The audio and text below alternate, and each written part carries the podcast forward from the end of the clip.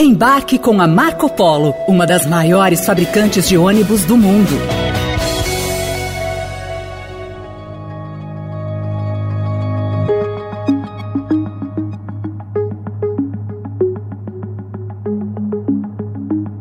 Nesta semana, o governo brasileiro deu uma amostra que pretende retomar as relações políticas e econômicas com a Venezuela. A embaixada que representa o governo de Nicolás Maduro foi reaberta no Brasil. A medida já tinha sido anunciada pelo novo ministro das Relações Exteriores, Mauro Vieira. Com relação à Venezuela, o presidente também me instruiu que restabelecêssemos as relações com a Venezuela, enviando num primeiro momento, encarregado de negócios para retomar os prédios que nós temos lá, residências, chancelaria, e reabrir a embaixada. E, posteriormente, vamos indicar um embaixador também para junto ao governo venezuelano. O governo Maduro apresentou o ex-cônsul geral venezuelano em São Paulo, Manuel Vicente Vadel, como futuro embaixador do país mas o nome ainda precisa ser confirmado por Lula. Durante a gestão de Jair Bolsonaro, a única representação diplomática do país era ligada ao autoproclamado presidente Juan Guaidó. Desde 2019, Guaidó se proclamava presidente da Venezuela e era reconhecido por cerca de 50 países, entre eles Estados Unidos e Brasil. Através da ameaça que nos vão detener Aquí estamos y estamos más fuertes, unidos que nunca. Aquí estamos y estamos mucho más fuertes que nunca.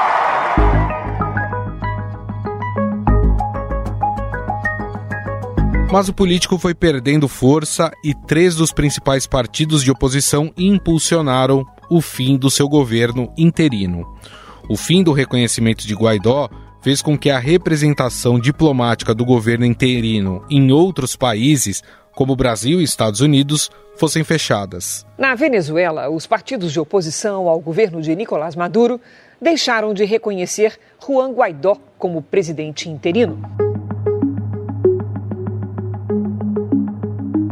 Ainda em campanha, durante um encontro com jornalistas estrangeiros, o presidente Lula falou de política externa e defendeu a alternância de poder na Venezuela. Eu, eu gostaria de desejar para a Venezuela o que eu quero para o Brasil. Sabe, eu quero que as eleições sejam sempre mais livres, sejam menos que se acata o resultado. Eu defendo a alternância de poder, não apenas para mim, eu defendo para a Venezuela também, eu defendo para todos os países. Mas o que significa essa reaproximação dos dois governos?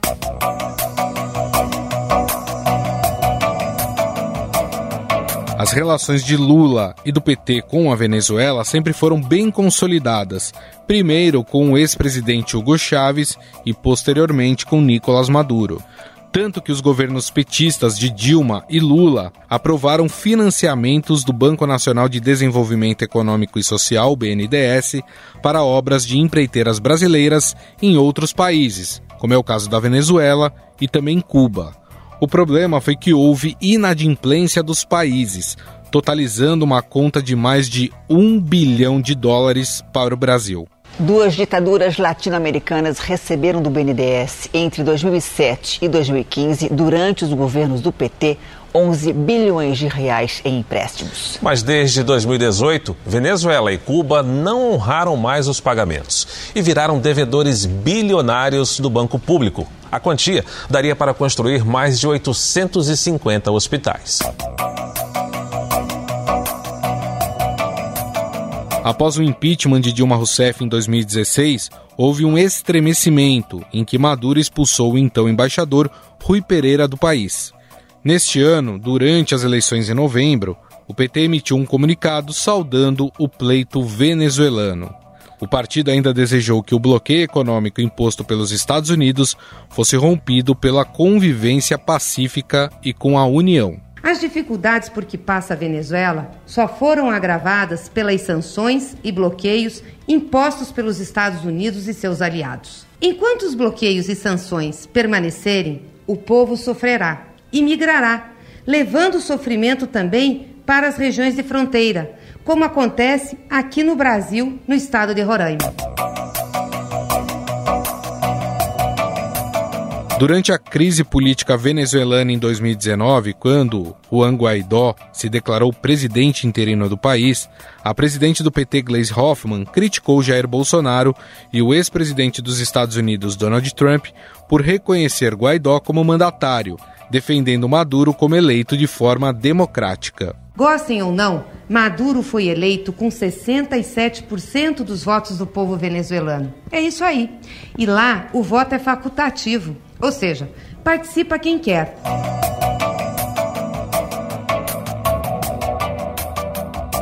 Em 2020, quando o então secretário de Estado dos Estados Unidos, Mike Pompeo, fez uma visita a Roraima, Lula afirmou que o diplomata só visitou o Brasil para provocar a Venezuela.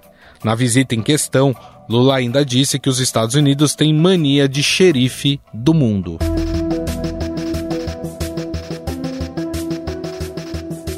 Nos últimos 20 anos, as relações econômicas entre Brasil e Venezuela foram estruturadas em torno do comércio bilateral, do financiamento à exportação de bens e serviços de engenharia, dos investimentos em infraestrutura e da parceria energética entre os dois países. Com o retorno do governo petista ao poder, a relação com Maduro volta a se fortalecer. Mas afinal, o que o Brasil ganha ao se aliar novamente ao governo ditatorial de Nicolás Maduro? O que esse relacionamento pode trazer de benefícios ao Brasil? Sobre esse assunto, nós convidamos para conversar conosco o coordenador do Grupo de Análise de Estratégias em Defesa, Segurança, Inteligência, Ciência Tecnologia e Inovação em Relações Internacionais da USP, Alberto Pfeiffer.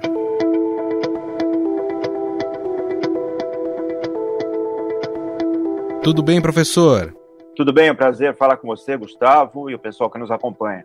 Bom, a primeira pergunta, né, em relação a estratégias internacionais é por que essa relação entre Brasil e Venezuela é tão importante? É somente pelo fato dos países fazerem fronteira ali um com o outro ou existem outros assuntos que interessam a ambos os países? Toda a fronteira terrestre é de fundamental importância que ela seja harmoniosa e bem cuidada. Então, Brasil e Venezuela dividem 2.200 quilômetros aproximadamente de fronteira linear. Essa é uma fronteira que se situa na floresta amazônica, basicamente, no bioma amazônico, população rarefeita, mas que tem alguns elementos bastante sensíveis ligados ao próprio bioma, né, o manejo ambiental, ligados a populações indígenas que compartilham território naquela região, e ligados também a alguns potenciais delitos transnacionais, narcotráfico, garimpo, roubo de espécimes do bioma, eh, tráfico de pessoas. Então, esse tema da relação bilateral entre Brasil e Venezuela é um tema de continuada e permanente atenção das autoridades brasileiras do Estado brasileiro. A relação específica entre Brasil e Venezuela tem outros pontos de contato e de interesse que devem ser salientados. Em primeiro lugar, a Venezuela é hoje o país que dispõe das maiores reservas de hidrocarbonetos do mundo. Falo aqui de petróleo, gás natural. É um país, portanto, que se tornou uma potência energética, além de dispor também de bom potencial de energia hidroelétrica. A Venezuela é um país que tem reservas minerais, ouro em particular, bastante aquilatadas. A Venezuela, portanto, pode ser um importante parceiro do Brasil em diversos temas, e hoje em dia, principalmente nesse tema energético. Aliás, foi esse o mote da aproximação entre Brasil e Venezuela, lá nos anos 2000, durante o período em que o presidente Hugo Chávez era o líder venezuelano e uhum. o presidente Lula assumiu no Brasil. Além disso, são dois dos cinco maiores países da América do Sul. A Venezuela, vamos lembrar, é um país que já foi muito rico, né? ou foi o país mais rico da América Latina em termos de renda per capita nos anos 70, justamente quando o preço do petróleo foi elevado extraordinariamente. Né? Então, portanto, é um país com o qual o Brasil tem um interesse muito grande. Uh, no período do presidente Lula, em particular, houve a afluência de diversas empresas brasileiras à Venezuela para confecção de projetos de grande porte principalmente ligados à infraestrutura viária, energética. Então, aquelas grandes construtoras brasileiras, Odebrecht e outras, estiveram por lá, conduzindo obras como o metrô de Caracas e, e diversos outros projetos.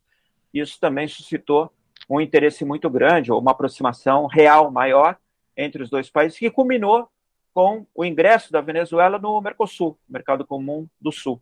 Então, o que nós temos hoje é uma relação que combina elementos territoriais, elementos físicos, né, países limítrofes com populações que têm intercâmbios, agendas comuns derivadas dessa fronteira bilateral e elementos econômicos e estratégicos, econômicos no sentido de investimentos que têm potencial de afluírem, em particular do Brasil para a Venezuela, e energéticos estratégicos, porque se tratam de dois países que detêm reservas importantes de hidrocarbonetos e de energias limpas. Agora, a gente está falando de relações comerciais, mas a grande crise que há hoje entre Brasil e Venezuela talvez seja a crise humanitária, né? Com a quantidade de venezuelanos que entram principalmente ali por Roraima, né? Fugindo da situação que a Venezuela vive hoje. Como é que você acha, professor, que os dois presidentes, Lula e Nicolás Maduro, vão lidar com essa crise, com essa questão humanitária que acontece em relação aos venezuelanos? O tema dos refugiados venezuelanos ou dos cidadãos venezuelanos que deixam o país é um tema que vai muito mais além da dimensão bilateral entre Brasil e Venezuela. É um tema hoje de alcance hemisférico e acho que podemos já dizer que é um tema de alcance global. A maior movimentação de refugiados continuada, permanente, verificada no mundo nos últimos 10 anos. Um êxodo de venezuelanos que já passa de 5 milhões de pessoas para uma população de 30 milhões. Quer dizer, nós estamos falando aí de algo próximo a 20% da população que fugiu do país, simplesmente, como se diz, votou com os pés, né? Saiu do país por rechaçar as condições de vida, miséria que se expande, por rechaçar as condições políticas, sentindo-se desconfortáveis com o regime eh, de Nicolás Maduro, com o regime bolivariano. E no Brasil temos já centenas de milhares de venezuelanos, uma pequena parcela documentada, ou uma parcela considerável no caso do Brasil. O Brasil, aliás, é exemplar no sentido do recebimento desses refugiados e na incorporação, na integração desses irmãos latino-americanos na sociedade brasileira, mas os números para outros países são muito maiores. Né? Na Colômbia são milhões de refugiados, uhum. no Chile, no Peru, no Equador, na Argentina, nos Estados Unidos, na Espanha, em Portugal, enfim, milhares que todos os dias deixam o país, causando uma desestruturação interna e externa, porque isso significa que os países receptores dessas populações têm que se preparar para acolhê-los e, por mais que haja boa vontade, acabam competindo com pautas de interesse das populações locais. Né? Poucos países têm essa cordialidade que o brasileiro tem de receber estrangeiros e incorporá-los à nossa vida cotidiana. Né? No Brasil, nós não vemos grandes, além daquelas cenas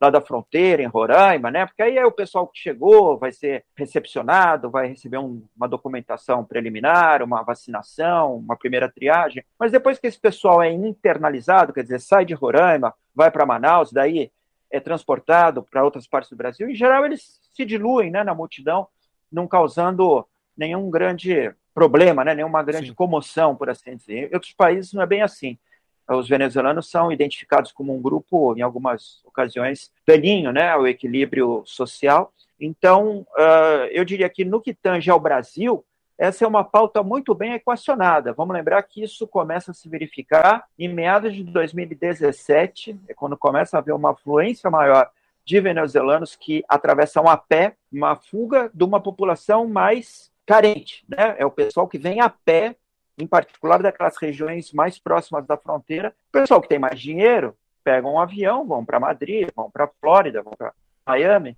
Uhum. E a turma que tem alguma conexão profissional e o domínio do idioma espanhol, claro, que é a língua nativa desses países vizinhos da América Latina, procura ir para países em que entendem que terão oportunidades profissionais. Eu me refiro principalmente a Chile, eu me refiro a Colômbia, a Peru, a Argentina. No caso da Colômbia também, como a Colômbia é o país que tem a maior fronteira viva, digamos assim, com a Venezuela, né, as cidades geminadas ali, então ali também é um trânsito de pessoas até diário, né, gente que entra e sai, trabalha na Colômbia, dorme na Venezuela, enfim, é outra característica, né, uma característica que lembra até um pouco a situação da Palestina com Israel. Mas, voltando ao caso do Brasil, Gustavo, eu creio que a, o que pode haver, em termos do novo governo brasileiro, é um, até um incremento na condição de recepção, mas com a facilitação do retorno por, para os que assim o desejarem. Né? Então, a partir do momento em que há uma maior um distensionamento das relações bilaterais, se facilita tanto o ingresso do cidadão daquele país, como, na eventualidade do seu retorno, que isso assim se verifique. Né? Agora, professor, é, durante a campanha, o presidente Lula ele defendeu a rotatividade de poder na Venezuela. Durante uma entrevista ele falou sobre isso. Uh, Lula ele pode acabar sendo um importante ativo aí para convencer Nicolás Maduro a ceder o poder, a colocar o poder na mão de outra pessoa, a ter mais transparência nas eleições venezuelanas e como fazer isso sem quebrar essa relação amistosa que os dois têm. Vamos lá. Em primeiro lugar, vamos lembrar que a Venezuela é formalmente uma democracia com eleições periódicas, Sim. haverá eleições presidenciais em 2024. Houve ali uma polarização extremada entre a situação e a oposição. O presidente Hugo Chávez ganha as eleições no final de 98, começo de 99, toma posse, um regime bolivariano de característica socialista barra comunista, que tem como principais objetivos a incorporação de parcelas da população que ficavam à margem do sistema econômico, né, a desconcentração de renda e a integração bolivariana, quer dizer, o sonho de Simão Bolívar de, por meio da maior aproximação, da maior integração entre as economias e as sociedades latino-americanas, formar uma grande pátria, uma pátria grande, né, um grande bloco latino-americano, que teria algum lugar no mundo, algum lugar de maior proeminência no mundo. Isso poderia fazer sentido lá no, no século XIX, mas hoje a, a, lógica da integração de cada economia latino-americana no mundo é diferente. Né? O México tem uma integração muito grande com os Estados Unidos, a Venezuela é um grande exportador de petróleo, o Brasil é um grande fornecedor de diversos produtos primários ligados à agricultura, ligados à mineração, ligados à energia e também manufatureiros, enfim.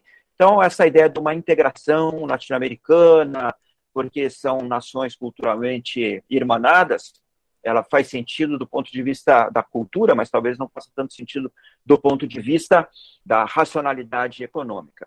Mas uh, o que acontece é que uh, Chávez toma o poder, ele morre né, em 2013, há eleições, Nicolás Maduro é eleito, e uma boa parte da população venezuelana não estava de acordo com o aprofundamento das políticas chavistas, bolivarianas, né, que levaram a uma concentração do poder no governo central, uh, a práticas populistas que desmantelaram a principal empresa venezuelana, a produtora de petróleo, a PDVSA, né, causando o empobrecimento geral do país. Né, o país que entrou num regime hiperinflacionário, com gasto público descontrolado, com pobreza acelerada, cuja resultante é essa saída né, dos habitantes da Venezuela, desse país que outrora foi uma potência econômica. Uh, Nicolás Maduro tem participado dos processos eleitorais, dos processos tanto ligados ao executivo quanto ao legislativo, com acusações ah, muito duras de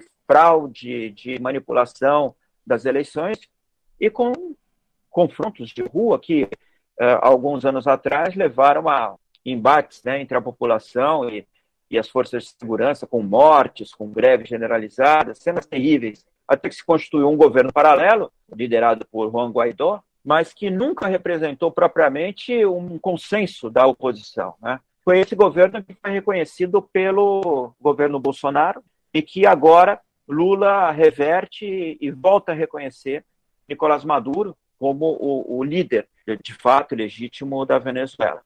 A ascensão de Lula ao poder tornará Nicolás Maduro mais flexível, mais propenso a aceitar resultados das eleições que lhe sejam desfavoráveis, não vejo elementos suficientes para a gente, nesse momento, poder dizer que isso vai acontecer.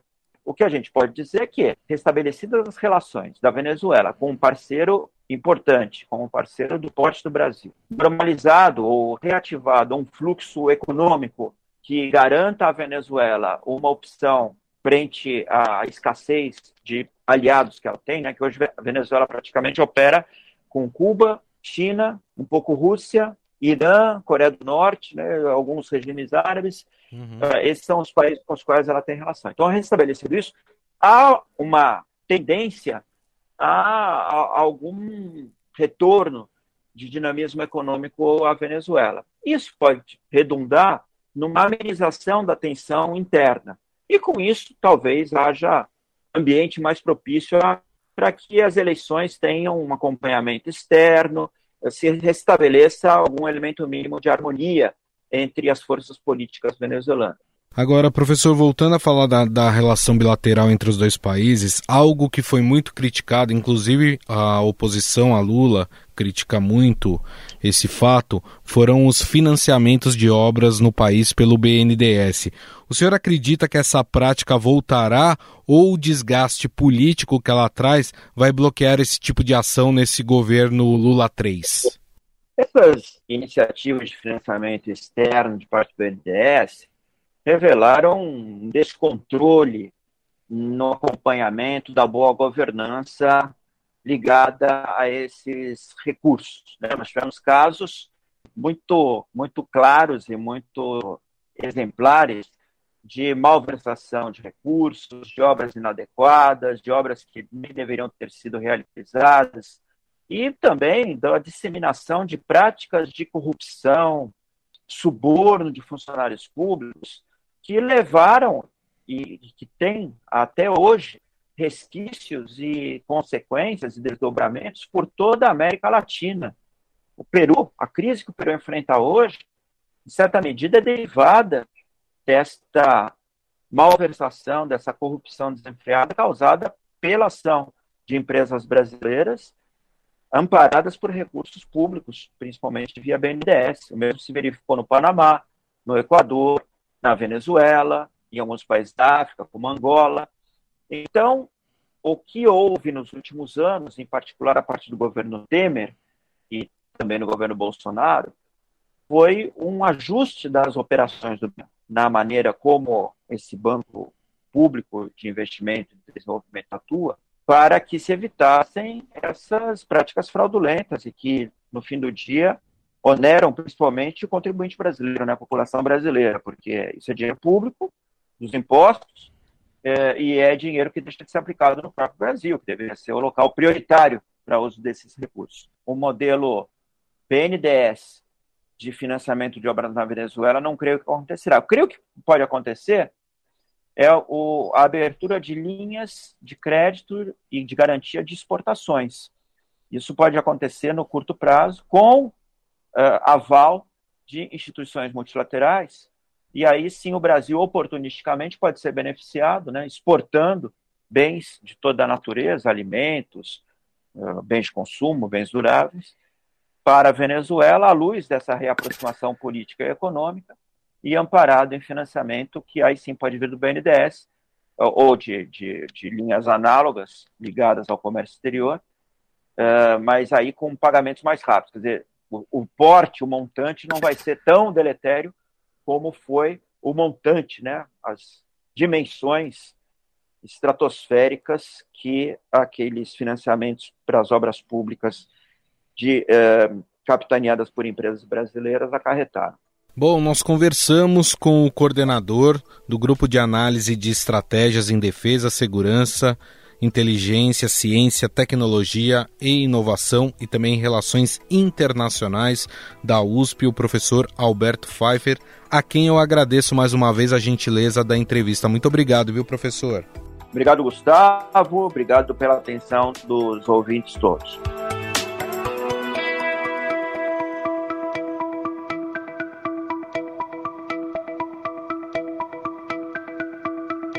Estadão Notícias.